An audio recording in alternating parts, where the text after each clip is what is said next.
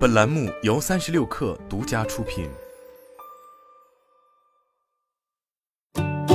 本文来自三十六氪神译局。为了避免公司受到经济放缓的影响，新加坡博彩与电子商务巨头 C 的高层管理人员将放弃薪水，并收紧公司的开支政策。在 C 关闭了部分市场业务运营，并对多个部门进行裁员的几天后，公司首席执行官李晓东在上周四发给员工的一份内部备忘录中表示。公司领导团队已做出决定，在公司实现自给自足之前，我们不会接受任何现金薪水。现在可以看得出来，这不是一场很快就会过去的风暴，这些负面情况有可能会持续到中期。在彭博社所见到的这封一千字的备忘录中，这位亿万富翁提到了利率上升、通货膨胀加速以及市场动荡的背景下，C 所面临的困境。自去年十月份走上高位以来。由于对公司盈利前景的质疑，以及全球科技股均遭遇下跌，该公司市值已经损失了约一千七百亿美元。李晓东表示，随着投资者出逃到投资的避风港，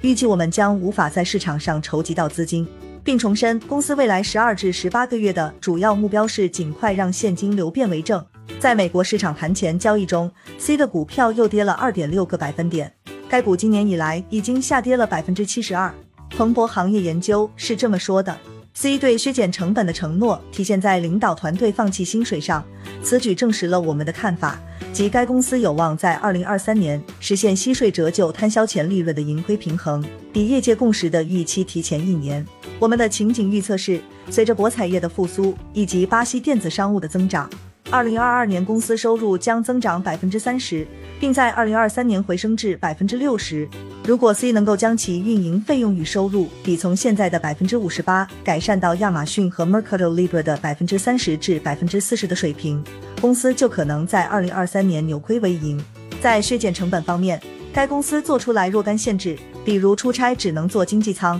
差旅餐补补限制为每天三十美元。而出差的酒店住宿费用控制在每晚一百五十美元，并取消了餐饮和娱乐费用的报销。李晓东说：“要想摆脱对外部资本的依赖，唯一方法是实现自给自足，为我们自己所有的需求和项目创造足够的现金。”C 面临的压力越来越大，既要保持增长，又要控制成本。随着利率和物价上涨对经济造成压力，消费者正在减少在线支出，而投资者也越来越不愿意为没有利润的增长提供资金。公司今年遭遇了一系列非同寻常的挫折，其中包括印度突然禁止了公司最受欢迎的手机游戏。在努力应对完这些局面之后，C 正寻求采取重大措施，从无节制的增长转向盈利。该公司曾表示，预计游戏部门 Darena 今年的预订量将首次出现下降。上个月，C 还撤回了对2022年电子商务的预测。好了，本期节目就是这样，下期节目我们不见不散。